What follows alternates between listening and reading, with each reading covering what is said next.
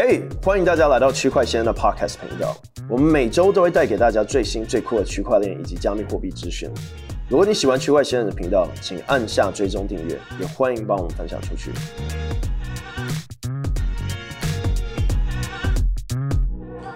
嘿大家好，欢迎来到区块先生的播客节目，有必要吗？今天我们要来聊聊，就是过去这几周发生一些事，因为我们这一集其实有 delay 到，然后。但是呢，我们的 YouTube 并没有停止哦。其实光过去十天，我们就拍了将近有二十集。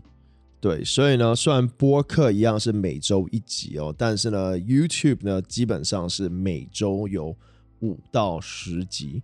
所以说，大家如果在 Spotify 或是我们其他播客平台，像是 Google Podcast 或 SoundOn 的话，呃，看我们播客停很久的话呢，可以到 YouTube 上看我们的节目，那 YouTube 部分的节目呢，也会放到播客上面啊。就是我们有另外一个，你在搜寻上面打“区块先生”，就会用播客类型呃这个影片类型的在播客上面，可以让你直接去听取。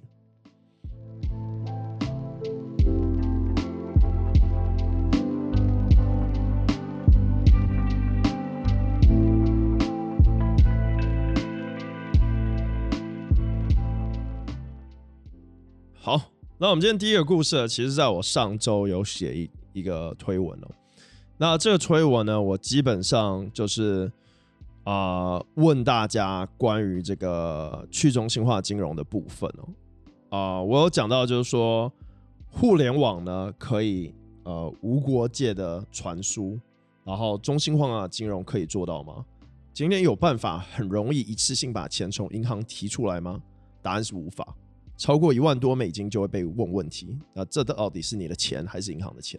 然后后来又写说，比特币可以无国界的传输，区块链可以很容易的解决跨国结算的问题，它可以确保你的钱是你的钱，这就是价值。那这个部分呢，我想要延伸一下，尤其近期的一个新闻让我觉得非常恐怖，那就是有一个马来西亚人哦，好像是托朋友把一只手表。从马来西亚带到台北，说要修。那这手表反正就是一个高单价手表啦。那但是呢，大部分瑞士制表呢都是高单价嘛，就是符合要报税的部分。但是呢，很多这些东西呢，可能是在台北买的，然后你出国玩带着，然后你回国，因为你没有申报呢。现在的说法是，海关是可以把它扣押，那扣押后你可以上诉，上诉如果失败的话呢，这就可能被充公哦。那这是我从新闻上得到的资讯啊，大家可能各国的法律不一样，所以真的还是要看你各国的这些海关报税的这个问题哦。但是我想问大家，可能因为疫情，大家已经很久没出国，但是呢，你可能带着电脑，带着什么东西，都有可能超过需要申报的这个金额。那有多少人真的会去申报？那另外一点呢，这也让我们发现一件事情，就是你的钱真的就不是你的钱哦。我们认真去想一个问题哦，就我们从互联网开始，为什么现在啊，我们看俄乌战争，大家这么的在乎、关心，然后很多人会说，哎。之前，比如像这个中东的一些战争，阿富汗、伊朗、伊拉克，好像大家就没那么关心。大家要知道，在过去这几年哦，网际网路才真的变成我们现在所认知的网际网路。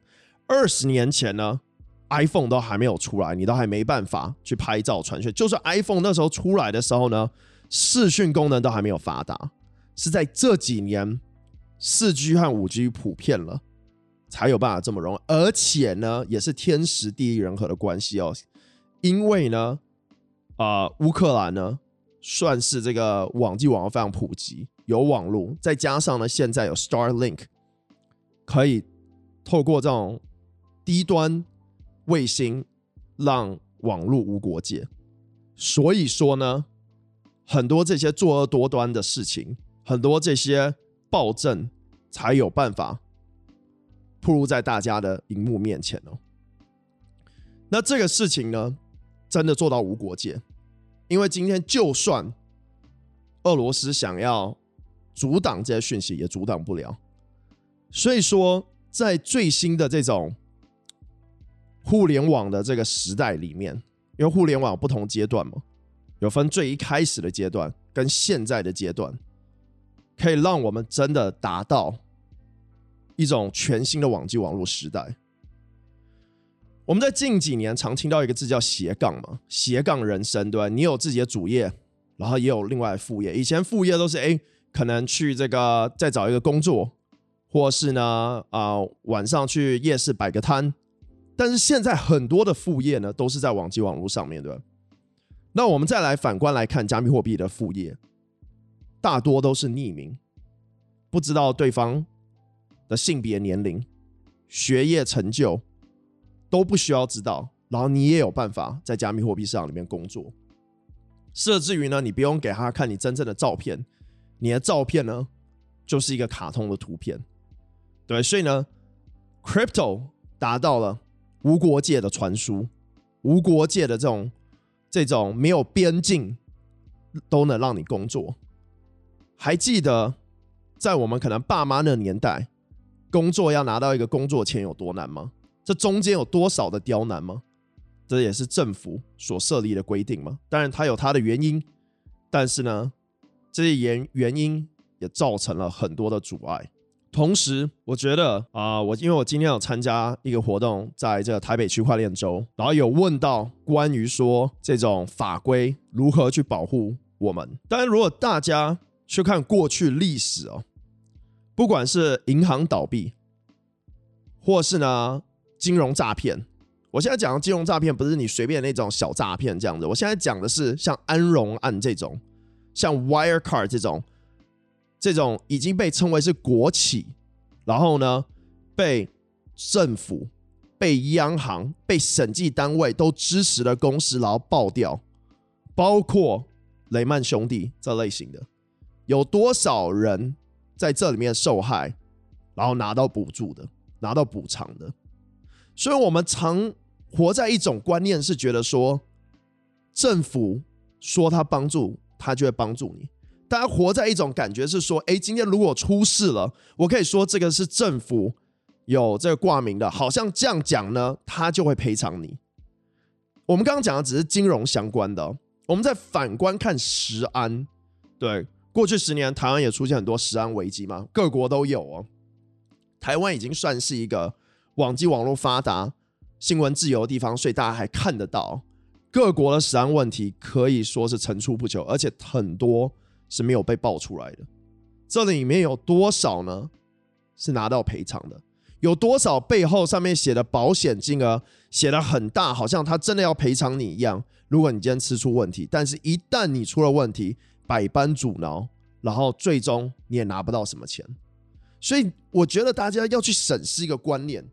不是说今天有法规不好，也不是说今天有中心化的保护不好，但是呢，我们应该要去想的是说，去中心化鼓励的是你要自己保护自己，鼓励的是说你要懂怎么保护你的私钥，怎么保护你今天在网络上的身份，对？我们有一集啊、呃、是在讲币圈安全法则，然后我们问大家一个问题。你今天如果有用 DeFi 超过一万或两万美金的，你有没有用第二台电脑在做这件事？你有没有用一台干净的电脑，在电脑不会去奇怪的网站，不会下载奇怪的东西，只用来做加密货币交易，只用来做加密货币的研究？然后基本上大家不会都都说没有嘛。然后有问说有多少人用冷钱包？有很多人说他没有用冷钱包。有多少人去管理自己的私钥？很多人说他没有正确的方式管理私钥，没有至少一个小的保险箱把这些东西存好，对，护备好。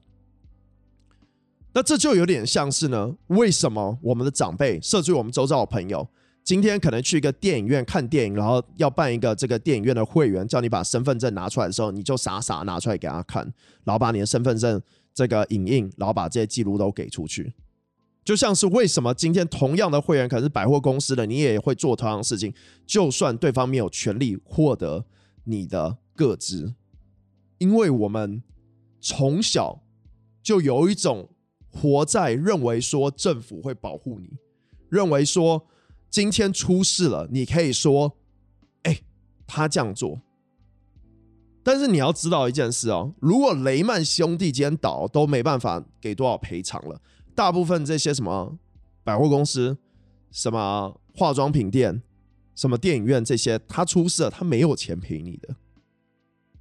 他最有可能的设置是他的安全系统是随便请一个那个这个资科毕业的来做的 back end，然后直接被盗或者怎么样，他也不知道。被大部分被盗都不知道，有去了解。Darknet 就是暗网的人都可以知道，个资是最常被卖的资讯之一了。那这就让我们了解到，就是说，因为在中心化的概念里面，我们不会去觉得说要保护自己，我们不会觉得说今天谁都有可能害到，我们只会看说，哎，喝这杯饮料，这个呃，这个保险是多少？哎，如果出事了，他会赔我钱，但是有多少人真的赔钱？这些的资讯的多么的不透明哦！回去刚刚我们讲到马来西亚这个，在这个过海关的时候呢，被扣押一只手表这个事情，它只是其中一个金额够大被爆出来。现在有一个社区社群哦，在号召讲所有这些发生的这些事情，有些人带两个包，有些人跟妈妈去日本带三个包。带三个手环、四个手环，怎么样子的各种事件呢？当然，这边有多少是真实性的，我们不知道。但是很多人在讲说，哎，自己有遇过类似的状况。那同这个事情可能不止在台湾，可能在各各国都有。但是我并没有觉得说，OK，要对海关报这个事情呢是错误的，我觉得很正确啊。但是这边有几个事情不正确。就是一个误导性嘛，因为就像是大部分人不知道说他到底要申报多少，诶，有一次去没申报，那第二次去还要申报吗？有点这种概念哦。那既然他说，诶，到处都张贴，都要你申报的话，那这边是不是要管得更紧一点？那是不是所有人出去的话都需要讲？现在穿个奢侈品衣服可能就可以破很金额就可以很高了，更别说，诶，今天可能你爸。送你一只手表，也有可能破几十万，对吧？但是这边要讲的不是说报税不报税，我再强调一次哦，是在讲说你的东西可以随便就被拿走，随便就可以被充公。这也回到为什么我讲说中心化金融无法跨国界。你今天存在银行里的钱哦，假如说以台湾为例好，你存个一百万进去哦，你只要超过五十万，他就问你。这是什么？可能你今天是在夜市摆摊，你终于存了钱，然后因为你经过二零零八年的金融风暴，你就是他妈不相信银行，银行还是可以冻住你的钱，只要你存进去的瞬间。对，所以这边真的要去想这个事情，就是说为什么去中心化金融很重要？对，很多人说，哎，去中心化金融有骇客啊，有各式各样的问题啊。那我可以跟你讲，银行呢，连现金存底都不需要百。就是到百分之百，它甚至百分之十都不用啊，所以代表说，今天只要有一大堆人去领的话，就会被挤兑。那这时候也可以说有政府背着，没有错啊。这边要赌的就是说什么？赌的就是说这个流水，这个这个有多少人去领，有多少人存，它就是在这个 balance 里面。那这不只是一个国家，全世界国呃国家的银行都是这样子吗？但是也这这也是为什么很多银行开始出问题。也是为什么我们可能在审视金本位的问题，也在审视中心化的记账的一个核心的问题。为什么要讲到记账？然后为什么要讲到金本位？就是因为呢，现在的这种 modern financial system，it's so complex to a point that most countries and most companies with their countries regulator 没有办法完完全全的知道它到底是怎么运作的，这听起来很扯，对吧？因为大部分人的观念还是在于说自己的公司或记自己的账很清楚，但是在银行呢，有些银行可以印钞，有些银行呢数字不准确，有一个扣打，有一个 buffer，那每一家银行呢和有些机构都有这些 buffer。所以这个空可能窟窿可能大到我们根本无法想象。那这边核心的问题呢，就是不透明。去中心化金融呢，就是透明的。就算今天有这些骇客发生，这些攻击事件发生，但你知道的是什么？Uniswap 不会资不抵债，Curve 不会资不抵债，还有多少钱，你可以在链上看到。但是今天海关扣押了多少东西，充公了多少东西，我们可以在链上看到吗？我们可以在哪一个公开的账本上看到吗？没办法，对，OK，隐私嘛，对不对？所以没有人知道。我们存在的银行呢，也没有任何一家银行愿意透明，就算它是上市公司，甚至有人可以强调说，他们把账做的这么复杂，复杂到自己上司退休了，到。丢一个烂摊子给下面的，下面的人不知道，所以下面人永远都说这个东西这么复杂，不是我不懂，而是我上司丢给我，然后我上司已经走了，这就是我的上上司的上上司的上上司，再也不是我讲的，这 too many similar quotes 去这样讲。所以啊，回来我刚刚讲的这个 Twitter 的 po 文，互联网无国界，我总觉得去中心化金融在。我们的世界里的地位和比特币在我们世界里的地位就是透明，就是让资讯无国界，让所有人可以知道上面账上的资讯。一旦这些资讯变得 balance，才会真正的成为一个公平的一个市场。这也是为什么今天。你想要把你的比特币从一个地方转到另外一个地方，不会有人管你，因为那是你的比特币。你的房子是你的房子吗？你存在银行里的钱是你的钱吗？有什么东西是你真的可以拿走的，然后不需要咨询任何人？我们可能真的要认真去想，为什么？为什么我们可以被问这么多的问题哦？对，为什么今天你转个账要被问问题？你领个钱要被问问题？你换个钱要被问问题？你今天想把房子卖掉给人要被问问题？我们现在不是讲税的问题哦，税也可以缴啊，对。但是呢，这边反复的让人知道一件事情，就是说，当你真的想拿走的时候，它不是你的。这些类似的案子有非常非常多，so。在创新里面哦，绝对有它会所带来的各种问题哦。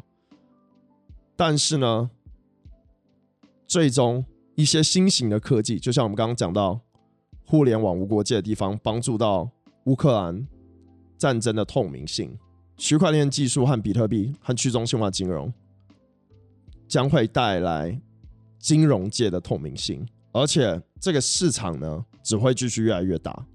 然后它还是会有很多问题，还是会被各种的管制、各种的这个恶名化、污名化，但是不代表它会停止。对，好，就讲到这边。大家如果有兴趣的话呢，想要去多聊这个问题的话，可以在我们的推特的这篇文，这篇文是十二月四号的时候写的，然后可以把一些想法写在下面，然后我们可以一起来聊。OK，我们来到下一个议题。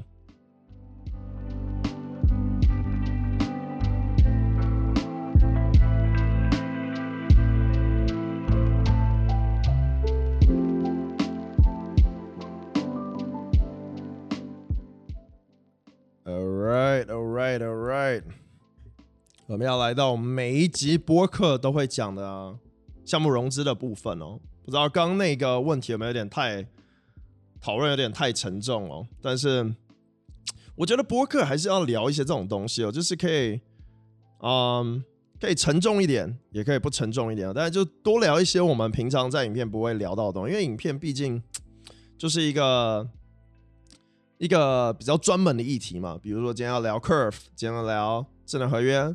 像我们最近做了一个要聊 Chat GPT 的，还有这个 AI 的部分，对，就是比较一个，you know, a specific topic, right? So I think it's it's important that we make the podcast a bit different. You know, a lot of people might not like it, but it's also a chill time, you know, a good time. 因为像国外很多 podcast，他们喜欢 ，you know，喝咖啡或者喝酒 聊 podcast，就是一个比较 chill 的环境。这也是为什么很多 podcast 可能三个小时哦，四个小时甚至更久。我们 podcast 算短了，但如果大家喜欢久一点的话，也欢迎在底下留言哦。好，我们这边也讲，就是说，如果你想要支持区块链有必要播客的话呢，欢迎寄信到 hello at mrblock 点 tw，这是 h e l l o 小老鼠 m r b l o c k 点 tw。那有很多朋友，还有很多啊、这个项目呢也有寄信给我们，我们都有一一在回复哦。但是我们还是啊、就是要依照。这些时事哦，就最近比较大家关注的事情是什么？对，好，那我们进入到我们下一个议题。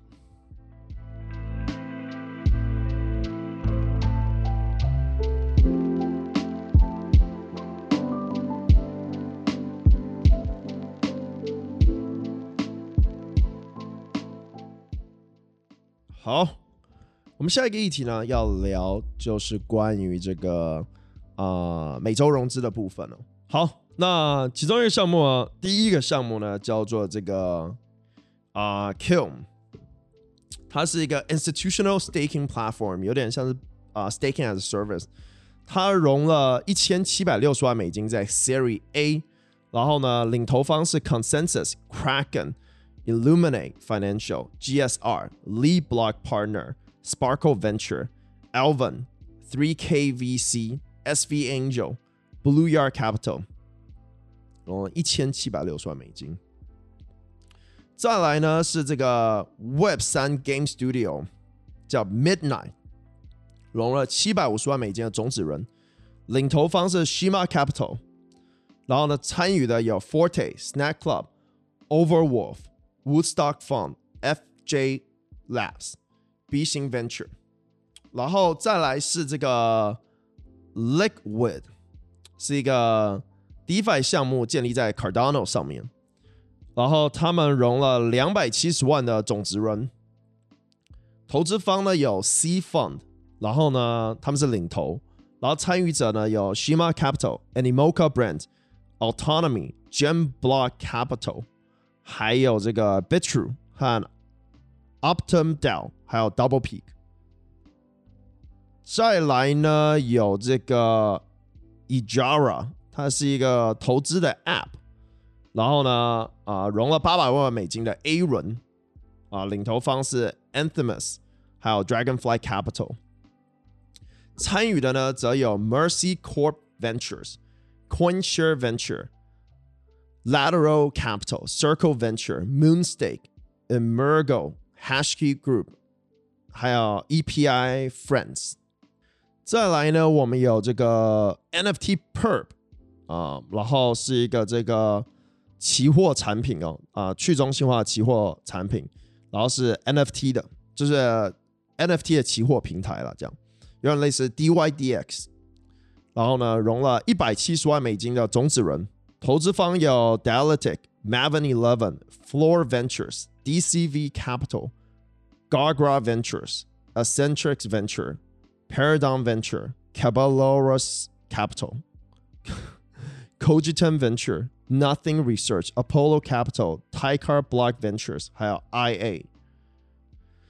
说实在，有一些 venture 名字真有够难念的，抱歉，如果我没有念对。但是呢， 所有这些资讯呢，我们都会放在影片里面呢，会让你更好去了解。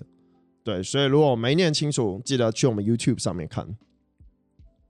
再来一个项目叫 Wonder，它是一个 Dynamic Sci-Fi Media Brain 哦，啊，Brand 是做这个去中心化的这种科技资讯平台，看起来是做电影的。融了两百万美金的种子轮，领投方是 Animoca Brands，还有 GameFi Ventures。再来是 Roboto Games。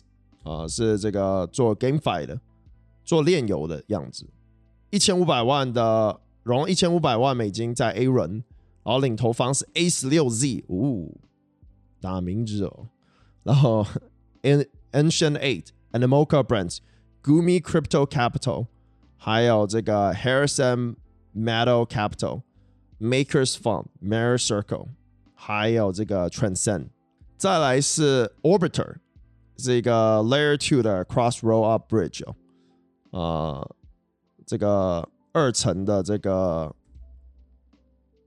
Lay Roll Up 的这个桥，投呃，他们总共融资的金额没有公布哦，但是有公布投资者有 Tiger Global、Matrix Port、Stakeware、Mirana、Lemonis Cap、Dialectic、Redpoint、I'm Token、Zombie GGV Capital、Formless Capital，还有 DWeb Three。再来呢是 Pure Pop，啊、呃，融了一千八百万美金的 A 轮，投资方有演员 Ashton Kutcher、Sound Venture、Seven Seven Six、Blockchain Venture、Blizzard Fund，还有 C Two Venture。 Ashton Kutcher。大家如果不知道他是谁的话，可以去查。大咖演员，Lyra Open Protocol for Trading Option，这是这个 option 平台，融了三百万美金的策略轮，通常是最后一轮叫策略轮哦，就是 Private 之后的 Framework Venture 和 GSR，融了三百万美金。再来是 Frankie One。是一个澳洲的 RegTech firm，就是做这个啊呃，呃这种管理的，就是 Regulation Tech 了。然后呢，啊、呃、融了一千五百四十万美金的 A 轮，投资方有 Airtree Venture、Graycroft，还有 Binance Lab 和 Kraken Venture。说在自从 FTX 之后，我真的觉得就币安算是最屌在这里，就如果有他们投的话。Keyrock 啊，是一个做市商 market maker，融了七千两百万美金在 B 轮，然后呢，只有一个投资方啊，一个领头啊 Ripple，然后呢，参与的有 Six Fintech Venture，还有 Middle Game Ventures，哦，超多的，因为我们有两周没讲。Catapult，伦敦的啊币圈的 startup，融了五百万美金的种子轮。领头的有 Blockchain Capital，然后还有 Eden Block 和 Orange DAO，还有 Reverie。再来有 Daylight 啊、呃，这个 Software Solution for Aggregating Web3 Perks，然后啊、呃、融了三百万美金的种子轮啊、呃，领头方是 Framework Venture 和 Chapter One。再来是 Wild XYZ Digital Works Marketplace。然后融了七百万美金，这是他们的种子轮。然后呢，领头的就一个 Matrix Partner。再来是 Fleek Web 三的开发平台，融了两千五百万美金的 A 轮，领头方是 Polychain Capital，参与的有 Coinbase Venture、Digital Currency Group 和 Protocol Lab。再来是 Cyverse。 啊、呃，也是这个区块链治安平台，融了八百万美金的种子轮，投资方是 l r o n Venture。再来哦，最后一个了，是 Embed Finance，Embed Finance DeFi with the BNB Chain Ecosystem。然后啊、融了四百五十万美金的策略轮，然后投资方是币安。All right。下一题。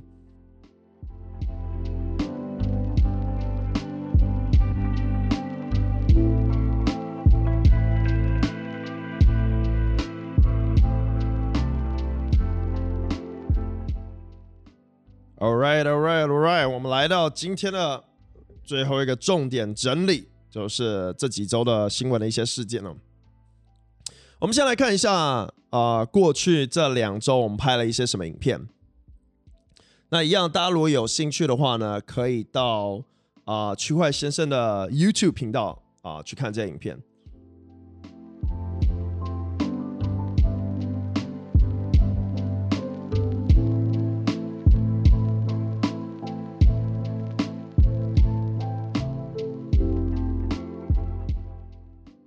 好，那。上周呢，我们有拍一个叫做《守护资产币圈安全守则》这一集，基本上就在讲关于就是 FTX 事件后呢，有一些去中心化跟中心化资产管理的一些经验的分享，所以大家如果有兴趣的话，可以去看那一集。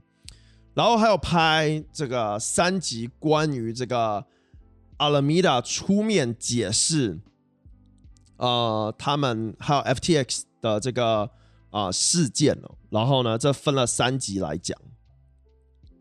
再来，我们有拍讲这个 Anchor 遭超印啊、上兆美的 A B M B 导致 Helio 发行的这个稳定币 Hey 啊脱钩哦。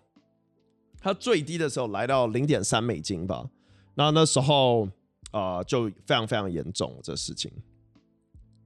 再来，我们有讲到 Bigo 的这个比特币 WBTC，然后有讲到各种的搜寻工具，包括 DBank、Zero On、Nansen 和 Dune，还有呢一个我们发现了一个新的区块链工具叫做 Watchers。其实这些工具都非常重要，因为它可以大幅的提升你在链上搜寻的能力哦，因为大家知道，其实区块链是公开透明的嘛，所以这些资讯其实很重要，而且能大幅帮助你在啊、就是就是在不管是在交易啊，或者在投资或在研究上面哦，对，因为当资讯透明，其实意味着说资讯会太多，什么怎么去整理这些资讯就很重要。这有没有讲到 A 啊、呃、发这个质押 staking，还有呢 Uniswap 做这个 NFT 交易平台。还有呢，啊、各种的 FTX 影片哦，所以大家有兴趣的话可以去看。好，我们来到下一个就是新闻的部分。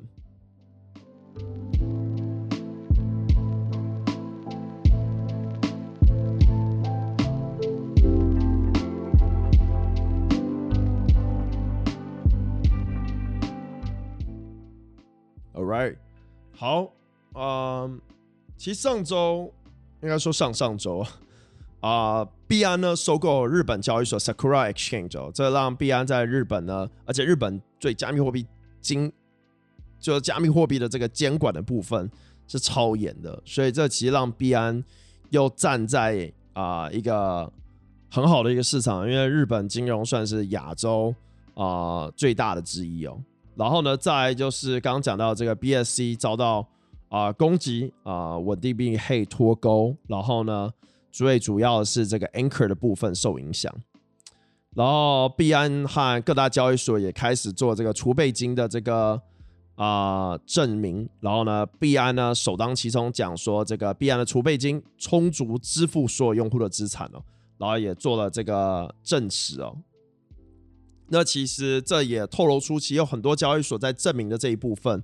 没有做得更好啊、所以呃，他们也是呼吁大家就是把这个 proof of reserve 啊、用的简单明了，不要就是有点躲躲藏藏的这样。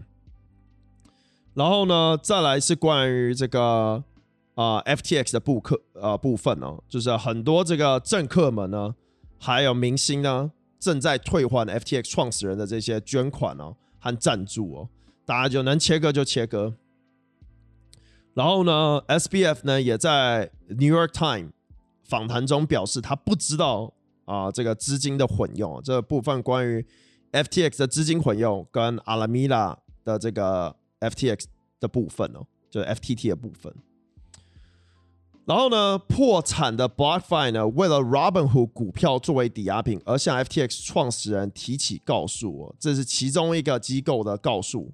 对，因为而且尤其是 FTX 原本是收购了这个 BlockFi 的部分哦。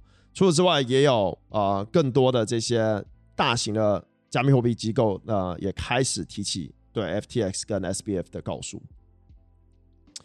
Alameda Research 呢，在二零二一年哦啊、在公开的资讯资讯里面呈这个呈现出来说。啊、客户进行杠杆交易后，承担了高达十亿美元的 FTX 损失哦。对，所以呢，尤其是呢，另外一个披露出来资讯呈现出说，Alameda 的这个 Senior 就是高层哦，是可以很轻易的去做一些无抵押借贷，但这也是啊、不确定的资讯哦。CoinDesk 发出文章指控 FTX 崩盘是犯罪行为，并不是运气差哦，也不是因为加密货币市场不好哦。但这也有待考验哦，因为现在出来的这些资讯啊是一面倒，对 FT SBF 不好，所以这但还是要看他们后面的这些啊资讯，但这中间一定有犯罪的行为。SBF 也说会给这个嗯、呃、各种新的资讯哦，但是这中间也开始有新的一些资讯出来，是说他们投了很多的媒体公司。啊、也出现这种啊、我们看这几周 SBF 做了一系列的这些啊、一系列的这些公关活动，认为就是啊、想要把风向导到这个不会导到好了，但是导到至少中间一点。那其他的资讯就是关于 Solana，因为 Solana 这条链基本上是 SBF 的亲儿子哦，那算是自己的项目了。那这边呢？啊、出现很多问题，包括 Magic Eden 还啊、这个啊、Solana 的 NFT 平台开始讨论说这个 NFT 的去向哦。对，这 Solana 这条链如果没了，那这 NFT 都要去哪？对，然后另外一个大家可能也看到这个新闻，就是 Apple 呢禁止 Coinbase 软体更新，要求 Coinbase 支付 Gas Fee 的三十趴作为平台费用，所以这又是中心化的一个阻挠哦。然后呢，各大交易所呢持续支支遣人哦。啊，其中包括 Amber Group 这边传出上海的员工都被开除了，还有中国那边的员工，那再来就是亚洲部分的，然后 Kraken 交易所也资遣了三十趴的员工，然后还有各大交易所都是。OK，那这就是我们这几天的新闻。好，那最后我想要提醒大家，今天讲的东西呢。都不是金融建议，记得加密货币投资是非常高风险的一件事情，所以如果你不懂的话，就绝对不要碰。今天讲的都不是任何金融建议。Cryptocurrency investment is really high risk, so if you don't understand it, please don't touch. Anything said today is not a financial advice. 然后，如果你喜欢有必要播客的嘛，然后喜欢这种比较长的节目的话呢，欢迎寄 email 到 hello。at MrBlock 点 tw，然后这个节目呢会上字幕放在我们的 YouTube 节目上面哦，所以呢，如果你想要支持留言的话呢，呃，请在那边小铃铛点开，然后底下留言告诉我们你的想法，我们下期见，拜拜。